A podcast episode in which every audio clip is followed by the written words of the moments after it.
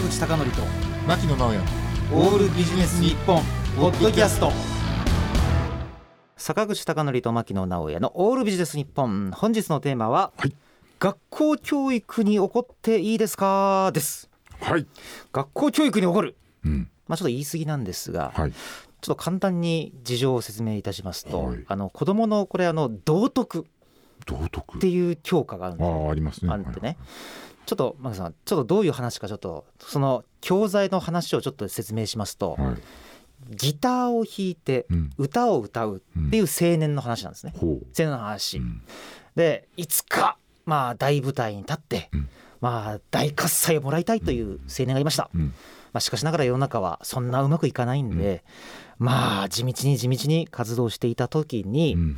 ある時うん。道端にはい、小さな男の子を発見するんですね友達もいなさそう。うんうん。そしたら、うん。その青年がうん。ギターを歌ってあげると「うわーお兄さん歌すごい。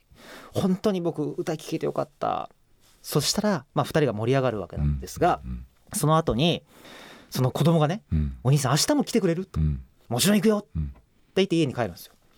そしたらその青年に電話がかかってくるんですね、うん。実は明日、うん。大舞台で出演者のキャンセルが出てしまったと。はいはいはいどうしても出てほしいと。うん。でもう今すぐ出ないと間に合わないと。うんうんね。うん。だけどその青年はやはりその子供うん。のことが頭に浮かんで、うん。どうしようか。だけどあの子に約束した、うん。さあそしてその後の教材は、うん。その翌日、うん。その子供の前で楽しそうに歌う青年の話で終わるんですね。おこれうん。子供がうんどう考えるかどう思うかそしてどう発言するかどのような感想を書かなきゃいけないのかって、うん。あらかじめ決められてる気がしません？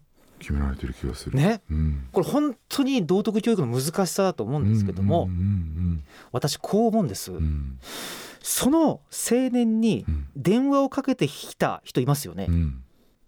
その電話のかけてきた人って、うん。おそらくその青年がずっと前から話しかけてうん。約束してたと思うんですよ。うんうんうんこういうのがあったらね絶対僕出ますからっうんうん。て俺その道徳の話ってうん。子供に対する約束っていうのがフォーカスされるんですけど、うん。いやこれその電話かけてきた人の約束はどうなるんだそうそうそうそうだね。思うわけよ。でもっと言うと、うん。例えばこの話にはこういうふうな振りはないんだけれど、うん。死んだお父さんとお母さんにうん。亡くなる直前に約束してたとかね。うん。そういう話がうん。一つ加わっただけでもうん。だいぶこれ判断でブレません？はいブレます。ね。うん。だから学校教育に起こっていいですか？うん。というよりもうん。世の中の教育というものがうん。何らかのうん。答えをすでに前提としてるような気がするんですよ。だからちょっとねもちろん繰り返しいやなんつうの？うん。これま真面目に聞かれたらうん。いやちょっと小声で「いやまあ子供との約束守ったらそれは素晴らしいんじゃないですか」うん。ってしか言えないでしょ？言えないでしょ？だからむしろうん。その道徳教材を作った大人たちにこそ道徳教育が必要なんじゃないかっていう。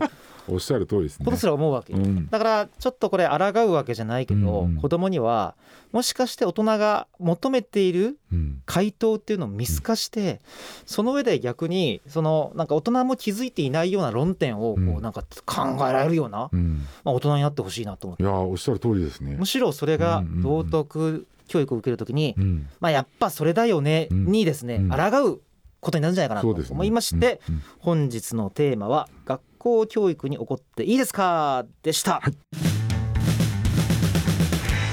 坂口孝則と牧野直哉の「オールビジネス日本ポッドキャスト。今回はここまで。次回もお楽しみに